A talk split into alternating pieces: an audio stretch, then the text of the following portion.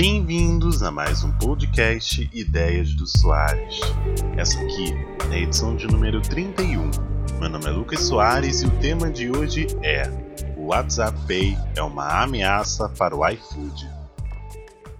No dia 15 de junho, Mark Zuckerberg, fundador do Facebook e dono do WhatsApp, anunciou que o Brasil seria o primeiro país a receber o WhatsApp Pay, nome dado à função dentro do mensageiro que permite o envio e o recebimento de dinheiro.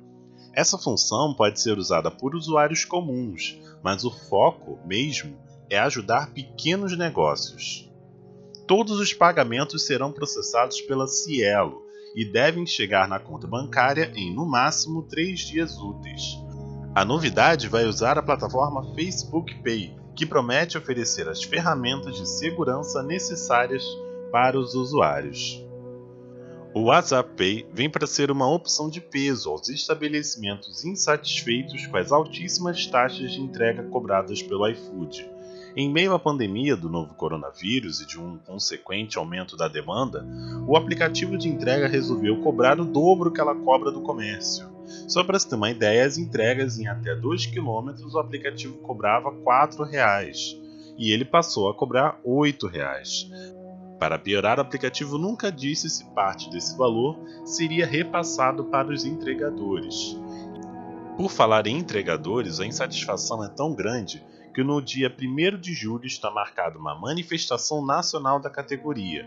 Eles reivindicam principalmente um aumento no pagamento das corridas, seguro de vida para roubos e acidentes e, pasmem, um voucher para comprar produtos de limpeza como álcool em gel. É irônico o iFood mostrar seus entregadores como o maior troféu e dizer que valoriza eles, quando a insatisfação deles diz o contrário. Para o protesto, eles pedem que não seja feito nenhum pedido nos aplicativos desta data. O WhatsApp Pay, superada todas as desconfianças iniciais e as dúvidas, pode ser uma ferramenta poderosa, principalmente para os pequenos comércios que, fortalecidos, tocam sozinhos o funcionamento do seu comércio sem precisar de aplicativo, ou no caso, está dependendo apenas do WhatsApp, o que pode ajudar na contratação de novos entregadores.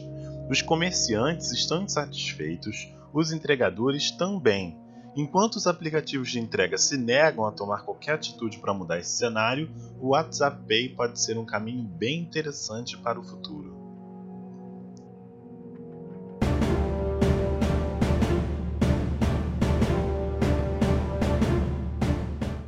Música tocou e agora é o momento de uma dica bem legal para você curtir nessa quarentena. A indicação dessa semana é o filme A Gente Se Vê Ontem, de Spike Lee. O filme é uma ficção científica teen, algo que a Netflix tem se mostrado especialista em fazer. O diferencial desse filme é tratar também a questão do racismo. É interessante a forma que ele trata todas essas questões. E o final? Bom, o final deixa uma reflexão bem interessante. Imagina se algo muito ruim acontecesse com alguém que você ama e você pudesse voltar no tempo para tentar corrigir isso. Você voltaria? Bom, fica aí a reflexão. O filme está disponível na Netflix, né, uma produção original, e ele foi lançado em 2019. Então, só conferir, galera.